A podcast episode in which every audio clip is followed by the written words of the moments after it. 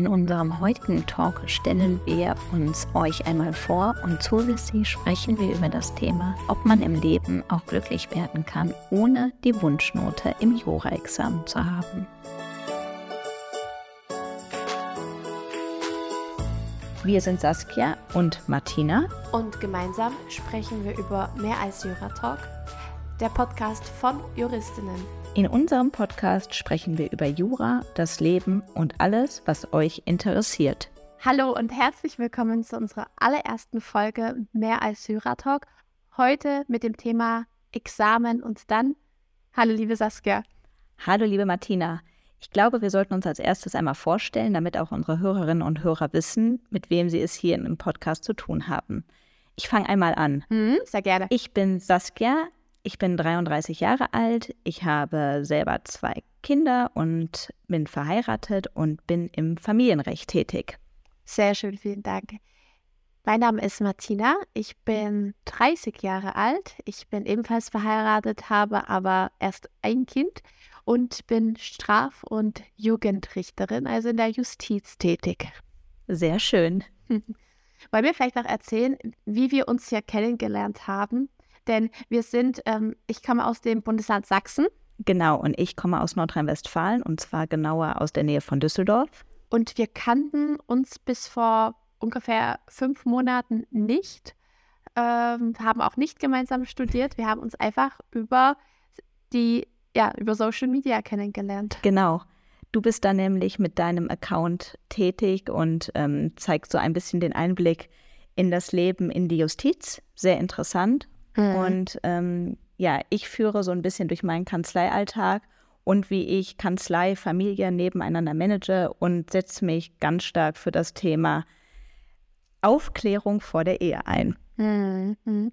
Und ähm, wir sind uns gegenseitig gefolgt und dabei genau. ist mir aufgefallen, dass wir viele ähnliche Themen haben. Absolut. Dadurch, dass wir Karriere und Familie unter einen Hut bringen, ähm, es ist ja doch so, dass wir da einfach sehr viele Gemeinsamkeiten haben. Äh, ähnlichen Content, aber immer aus einer anderen Perspektive. Du als selbstständige Rechtsanwältin und ich als Richterin haben. Und dadurch waren wir uns, äh, jedenfalls meinerseits, direkt sympathisch. Absolut, genau. Und kamen ich glaube, ich habe dich sogar damals als erstes angeschrieben und ähm, das weiß ich noch. Mhm. Hab dir ein Kompliment für deinen ah, ja, okay. äh, tollen oder für deine tolle Seite gegeben, weil ich einfach diesen Einblick von einer sympathischen, sehr hübschen Richterin, Ach, das muss einfach mal gesagt werden, mhm. ähm, ja, sehr, sehr spannend fand. Und das gab es auch so noch nicht. Und ähm, so war auf jeden Fall unser erster Kontakt, das weiß ich noch. Mhm. Und wir sind uns dann ein paar Wochen gefolgt und mhm. äh, ich hatte auch schon so ein bisschen im Hinterkopf das Thema, dass ich eigentlich gerne einen Podcast machen würde. Und du hast parallel eine Fragerunde gemacht und ähm, da bin ich mal die Antworten durchgegangen. Und ähm, du bist mir immer sympathischer und sympathischer geworden mit der Zeit. Und irgendwann dachte Vielen ich mir, Dank. das war aber ganz, ganz spät abends. So, jetzt frage ich sie einfach mal, ob wir nicht zusammen mal zumindest mal ein Instagram Live machen wollen, in dem wir uns ähm, ja schon fachlich austauschen über unsere jeweiligen Tätigkeiten. Und da hast du auch sofort zugesagt. Und so haben wir uns kennengelernt, haben ein erstes Projekt miteinander gehabt das, äh, äh, den Live-Talk bei Instagram. Genau. Bis es irgendwann mal zum Podcast kam. Genau, weil wir ja auch einfach wirklich zeitlich eingespannt sind, ist es dann doch für uns einfacher, ähm, den Podcast in unser sonstiges Leben zu integrieren. Und es kam ja sehr gut an, unsere Live-Talks. Und äh. deswegen haben wir uns dann letztendlich hierfür entschieden. Genau. Genau, und für das Thema von und für Juristen deshalb, weil uns ähm, neben Verbrauchern und juristischen Laien eben auch sehr viele Juristen folgen, die sich gerne mit den gleichen Themen beschäftigen wie wir. Also nicht nur mit äh, der rein trockenen Juristerei an sich, sondern auch um die, ich würde es jetzt mal, um den Lifestyle genau. rund um die Juristerei interessieren. Genau. Ja. Genau. Und am besten fangen wir jetzt einmal an genau. und erzählen unseren Werdegang, oder? Ich glaube, das ist immer das, was als Eingangsfrage im Raum steht und die meisten interessiert. Mhm. Mhm. Ja, liebe Martina, möchtest du einmal anfangen, deinen Weg uns zu erzählen? Ja, sehr, sehr gerne. Also, ich ähm, muss mich jetzt zunächst mal kurz zurückversetzen, gedanklich in die Zeit. Also ich habe mein zweites Staatsexamen abgeschlossen im Herbst 2018. Ähm, es war so, dass ich im Sommer die schriftlichen Prüfungen gemacht habe und da ich bis dahin noch nicht groß gereist bin ähm, und äh, mich erstmal ablenken wollte, bis die Ergebnisse da sind, habe ich beschlossen, mit meinem zukünftigen Mann einen, äh, eine Reise in die USA zu machen. Wir waren dann erstmal drei Wochen ähm, an der West Coast und ähm, da habe ich dann Ach, wie schön. das ganze Examen erstmal ganz vergessen gehabt und wollte mich damit auch erstmal nicht beschäftigen, weil ähm, du wirst es kennen, die Zeit bis dahin war sehr nervenaufreibend. Also absolut. Ne, seit Beginn des Referendariats ähm, mehrere Klausuren geschrieben, jede Woche ähm, gelernt, nebenbei noch beim Anwalt gearbeitet dann die ganzen Wochen vor dem Examen natürlich viele Gedanken gemacht, wie wird es ablaufen, gehofft, dass alles gut sein wird, bis dann letztendlich der Tag da war, wo man die erste Klausur geschrieben hat. Dann zog sich dieser ganze Prozess äh, über zwei Wochen hinweg, bis man alle Klausuren geschrieben hatte. Und dann brauchte ich auch wirklich eine Pause, wo ich auch gar nicht über die Juristerei nachdenken wollte. Ähm, Sehr verständlich. genau. Ja, und ähm, dann äh, bin ich in die Wahlstation gegangen und da war ich in einem Krankenhaus und dort ist mir mein zukünftiger Arbeitgeber ähm, ja, vermittelt worden, vorgeschlagen worden.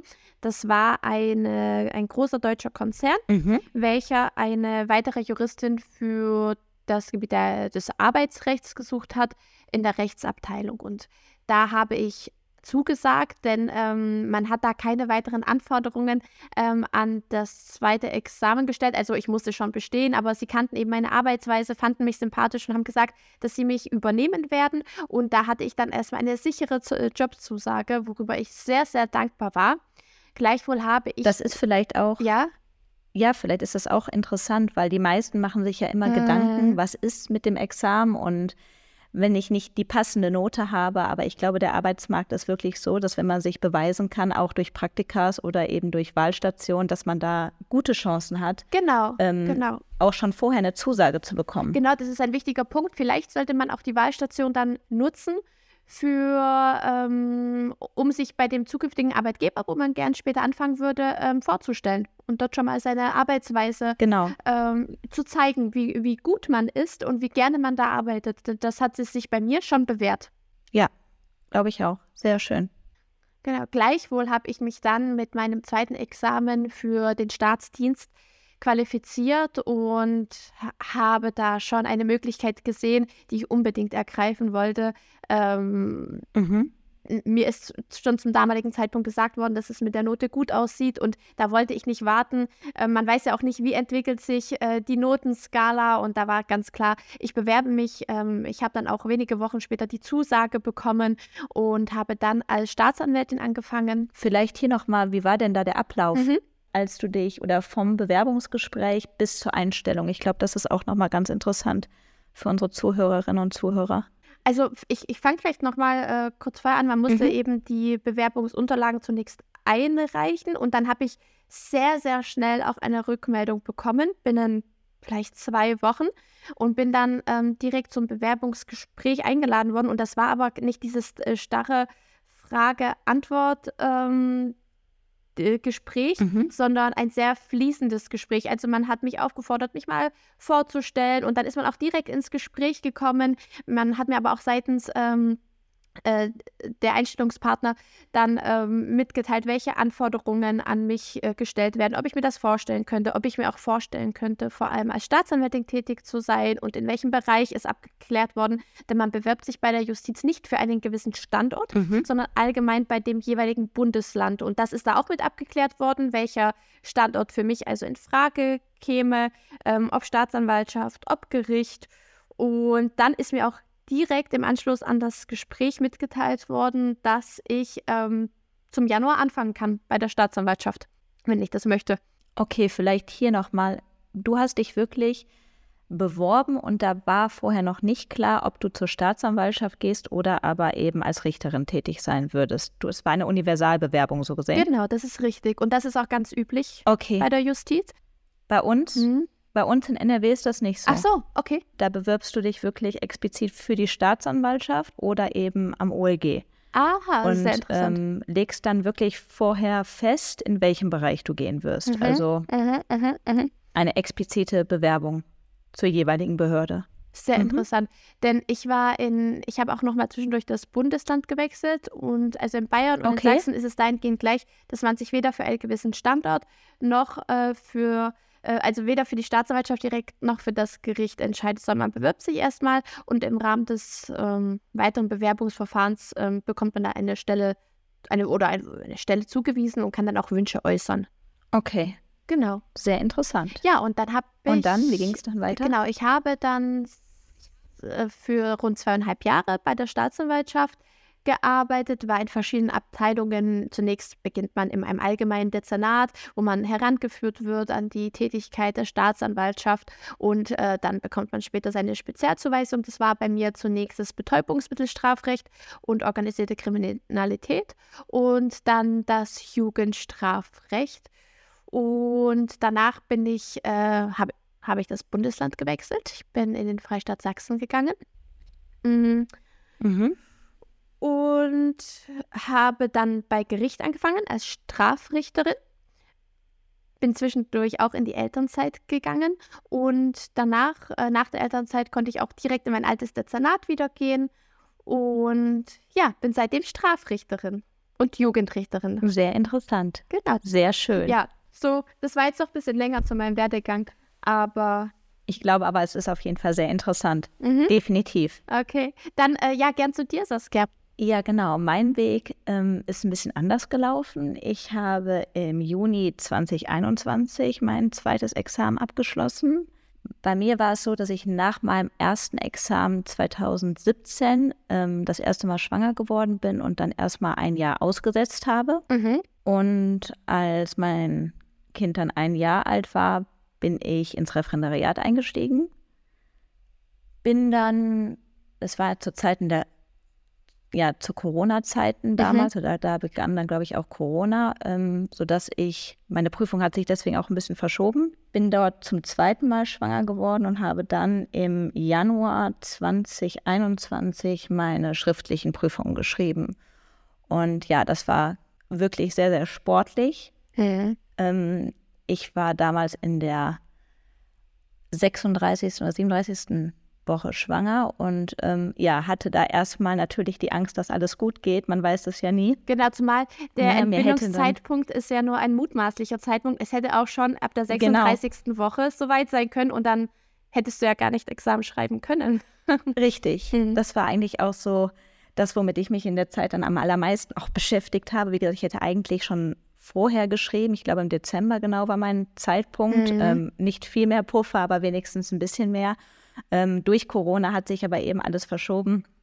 Ja, sodass ich dann da wirklich ähm, geschwitzt habe, dass es auch alles ähm, so passt. Es war Gott sei Dank am Ende auch genau so. Ähm, ich war fertig und hatte dann noch knapp vier Wochen eben, nee, Quatsch, zwei, zwei Wochen bis zum Geburtstermin. Und dann ist es bei mir auch erstmal ähm, wirklich alles so ins Hintertreffen geraten. Dann habe ich mich erstmal vollkommen darauf natürlich konzentriert. Bei mir waren damals die schriftlichen Prüfungen auch, ich denke auch aufgrund meiner körperlichen Verfassung einfach nicht so, wie ich es mir erwünscht oder Ja. erhofft habe. Da habe ich schon gemerkt, dass es einfach, ja, diese körperliche Energie, die man zum Bestehen vom Examen einfach Ja, braucht. ja. Ja. wir schreiben da ja wirklich über zwei Wochen lang Mhm. ähm, fünfstündige Klausuren und das nagt natürlich an einem, ähm, dass sich das körperlich nicht so gut weggesteckt hat, wie ich mir am Anfang auch Ja, erhofft und zugetraut hatte.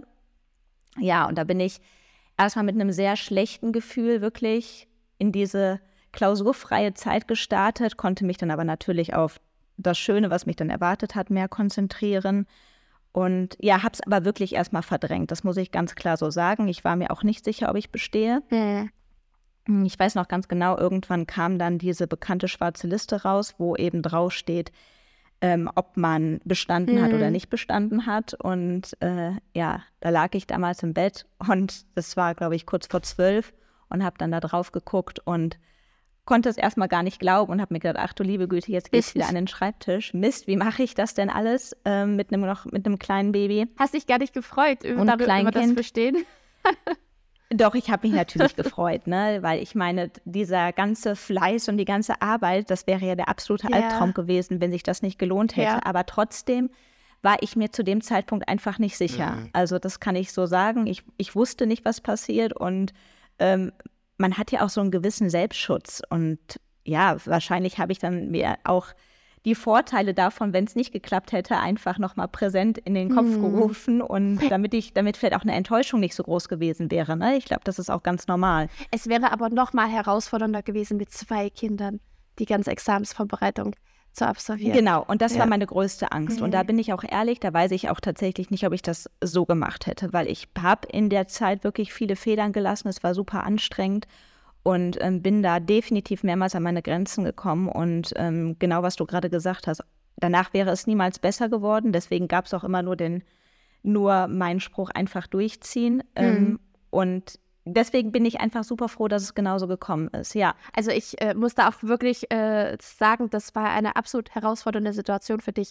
Ähm, das Examen ist so schon sehr anstrengend, auch mental. Und du hattest zu dem Zeitpunkt bereits ein Kleinkind äh, als du geschrieben hattest. Du warst hochschwanger und deshalb ja natürlich, da ist man ja auch sicherlich gedanklich auch ein Stück weit abgelenkt. Denn ich konnte mich in meiner Situation komplett darauf fokussieren und fand es schon sehr ähm, anstrengend, die ganze Situation. Auch einfach, dass man weiß, man hat, man muss jetzt diese Prüfung äh, bestehen und das mit einem möglichst besten Ergebnis auch noch. Und wenn man dann auch noch ja. ähm, eben weiß, ich entbinde demnächst und was ja auch noch eine, also eine Frau macht sich ja auch über die Entbindung einige Gedanken. Das ist ne, ja, ne? du hast recht. Es ist ja nicht, dass man in den Kreissaal spaziert und dann ein Kind mitbringt, sondern das ist ja auch nochmal eine nee. wahnsinnig, wahnsinnig große Herausforderung, die einer Frau bevorsteht. Und du hattest zwei riesengroße Ereignisse in deinem Leben, die im selben Zeitraum in dieselben vier Wochen gefallen sind. Ja, das stimmt. Und so rückblickend würde ich auch sagen, ähm, wir alle oder die, die auch in der Juristerei tätig sind, die das alles durchgemacht haben, wir wissen ja, dass das wirklich eine Zeit ist, die so mit nichts anderem vergleichbar ist. Also ja. dieser Druck, den man da aushalten ja. muss und auch ähm, die Angst einfach, dass am Ende alles genau. vielleicht nicht gereicht haben könnte, das macht wirklich viel mit einem. Und ähm, das war natürlich bei mir auch so. Ich habe da viel auch verdrängt, auch in der Schwangerschaft. Ähm, habe das so ein bisschen ausgeblendet tatsächlich. Und heute fällt es mir natürlich sehr schwer, dass ich das auch gar nicht so genießen konnte, diese Zeit. Ne? Das wäre. Hm, also die Schwangerschaft ja, wäre jetzt sich, auch oder? nicht die Wahrheit. Ja, genau. Das war, ist natürlich nebenher gelaufen. Und ja. ich hatte ja auch zu dem Zeitpunkt, wie gesagt, schon ein Kind und da habe ich viel Zeit geopfert. Und das war immer meine größte Angst, dass ich diese diese Zeit, die ich ja auch irgendwie meinem Kind in Anführungsstrichen genommen habe, ähm, sich nicht auszahlen würde. Ja, deswegen, mm. das war mhm. irgendwie so mein Hauptfokus. Mm. Und ähm, ja, aber am das Ende ist mal zusätzlicher Druck. Genau, aber am Ende ist mm. es ja Gott sei Dank alles gut gegangen und ähm, da bin ich auch super, super dankbar für. Ja, eben, also ich, ich, ich, ich wollte es auch noch mal herausheben, wie du das gemeistert hattest. Danke also, dass es wirklich eine sehr herausfordernde Zeit war und dass du das geschafft hast. Ähm, ich, das zeigt schon, was für eine Powerfrau du bist. Das ist ganz lieb von dir, danke dir. und ja, dann habe ich eben, ich habe mich auch zu dem damaligen Zeitpunkt wirklich bis zu dem Zeitpunkt, wo ich wusste, ähm, dass ich bestanden habe, gar nicht mit Jura beschäftigt. Also ich habe es ausgeblendet. Gut, ich hatte auch andere Sachen zu tun, aber wollte es auch gar nicht, habe mir nichts angeguckt und ähm, habe dann begonnen, wirklich wieder ja, meine Karteikarten durchzugehen, so ein bisschen ins Wissen reinzukommen, sich vorzubereiten, sodass ich dann im Juni ähm, 2021 meine mündliche Prüfung ablegen konnte. Und ja, danach ist natürlich, wie du auch schon gesagt hast, einfach eine Riesenlast von einem gefallen. Klar weiß mhm. man, wenn man zur mündlichen Prüfung zugelassen wird, dass es aller Wahrscheinlichkeit dann nach abgeschlossen ist. Klar, es gibt immer ja, ja. Ausnahmen, aber das kann man, glaube ich, schon sagen, dass man da, mhm. dass da viel passieren muss. In der Regel, dass man da äh, nicht bestehen sollte. Deswegen, das hat einem natürlich schon mal Kraft gegeben. Ja, und nach dem mhm. Examen habe ich auch erstmal Urlaub gemacht. Also da habe ich mich dann auch mhm. ähm, erstmal entspannt, musste weg. Ähm, meine mündliche Prüfung ist auch damals nicht ganz so gelaufen, wie ich es mir vorgestellt habe. Ähm, ich habe hinterher nicht die Note für den Staatsdienst bekommen. Im ersten Examen hatte ich die, im zweiten nicht. Und ähm, ich war mir nicht genau oder ich war nicht sicher, wo meine Reise hingehen würde. Mhm. Hat, ich wollte früher immer zur Staatsanwaltschaft, das war auch so meine Motivation, nochmal Jura zu studieren. Ich habe ja zuerst noch BWL studiert und das war immer mein Motor, der mich angetrieben hat. Ich wusste zwar auch schon zum damaligen Zeitpunkt, dass wenn ich Anwältin werde, äh, im Familienrecht tätig sein möchte, aber der Staatsdienst war auch immer eine alte oder eine, eine große Option für mich. Und mhm. äh, das erste Mal hat sich das bei mir so ein bisschen verändert, als ich im Referendariat in der äh, Staatsanwaltschaft oder bei der Staatsanwaltschaft war. Da wurde ich so ein bisschen desillusioniert, muss ich für mich sagen. Ähm, mhm. Der Sitzungsdienst hat mir sehr viel Spaß gemacht, aber bei uns ja auch so ein bisschen das Klima in der Behörde, das war einfach nicht das, was mir zugesagt hat. Und ähm, mhm. man muss auch, ja, ich glaube, sich ganz gut selber einschätzen können und ähm, es hätte auch nicht zu mir gepasst. Ja, das weiß ich heute ganz genau. Mhm. Und ähm, deswegen bin ich auch sehr, sehr froh, dass mein Weg so gekommen ist, wie er gekommen ist. Aber äh, trotzdem nach der mündlichen Prüfung die Möglichkeit zu haben, ist natürlich nochmal etwas anderes, ja. Und da war ich auch erstmal frustriert und traurig. Ja, also das möchte ich jetzt auch mhm. gar nicht beschönigen. Mhm. Und was ich so schlimm fand, ist, ähm, ja, dass damals, zu dem damaligen Zeitpunkt, ja, wie gesagt, die auch die mündlichen Prüfungen, es ist immer subjektiv, das muss man auch ganz klar sagen. Wir werden ja von Menschen beurteilt und ähm, mhm. die Spanne, mhm. so hart die schriftlichen Prüfungen sind, desto mehr kann man auch in den mündlichen Prüfungen rausholen. Und ähm, ja, ich habe damals für mich wirklich meine maximale Leistung abgerufen. Deswegen habe ich mich auch bewusst dazu entschieden, nicht den Verbesserungsversuch zu machen, sondern ähm, habe gesagt, okay, dann geht mein Weg eben woanders hin. Das war für mich dann nochmal so ein letztes Zeichen. Mhm. Oder dann habe ich mich, wie gesagt, erstmal sehr lange damit beschäftigt, was ich jetzt machen will. Und für mich war eben klar, dass das Familienrecht mein Rechtsgebiet sein würde. Habe aber dann natürlich überlegt, wie schaffe ich denn jetzt den Einstieg? Ja, ich war, hatte zwei kleine Kinder. Mhm. Die letzten Jahre haben mich auch einfach da geschlaucht. Ich konnte mir nicht vorstellen, sofort irgendwie 40 ähm, Stunden Minimum, ja, muss man ja auch mal ganz klar sagen, in der Kanzlei mhm. zu arbeiten, angestellt zu sein, sondern wusste, dass ich ja auch noch meine Familie nebenher irgendwie bewältigen muss. Und ja. ähm, da gab es eigentlich nur für mich die Alternative, dass ich mich selbstständig mache und da meine Kanzlei irgendwie im Rhythmus auch meiner Familie ähm, peu à peu aufbauen werde. Ähm, mhm. Du weißt selber. Damit du letztendlich selbst, äh, selbstbestimmt genau. Das war mir super kannst. wichtig. Also mhm. Also ich wollte wirklich mein eigener Chef sein. Ja, ich wollte nicht mehr irgendjemandem mhm. Rechenschaft abgeben. Ich wollte mich auch nicht mehr unterordnen müssen. Ja, ich wollte wirklich jetzt auch endlich mal mein mhm. Ding machen nach der ganzen Examszeit und mhm. ja, nach diesem Druck, den man auch immer von außen bekommt, die Bewertungen. Ich wollte jetzt einfach mal meins machen. Und ja, so kam es dann eben, dass ich dann angefangen habe, mir meinen Weg zu überlegen, wie ich es am besten umsetzen könnte und habe dann ähm, ein halbes Jahr später, sprich im Januar 22, ähm, ja, mich quasi in einer Bürogemeinschaft selbstständig gemacht. Genau. Und jetzt bin ich seit April diesen Jahres mhm. komplett alleine. Und das hat mir auch nochmal super viel Kraft gegeben und ja, jetzt gehe ich quasi seit einem Monat meinen ganz, ganz eigenen Weg mit vielen ähm. Schwierigkeiten auch, so kann man schon sagen, aber es macht unglaublich viel Spaß. Und ja. wenn man jetzt so zurückdenkt und sich überlegt, was ist in der Zeit alles passiert, seitdem man Examen gemacht hat, ist das irgendwie ein tolles Gefühl, ja. Und deswegen freut euch alle, die in der Vorbereitung ja, sind, ja. auf die Zeit danach. Es wird auf jeden Fall nur besser. Ja, liebe Saskia, wir sollten auch noch mal eine separate Folge darüber machen, inwieweit Familie und Beruf mit unseren jeweiligen Karrieren vereinbar sind, welche ähm, genau. Erfahrungen wir da gemacht haben. Aber ich äh, habe ja eine, mhm. mal eine Fragerunde gestellt bei Instagram und ähm, da war eine Frage und Mhm. Die äh, würde ich hier gerne vorlesen.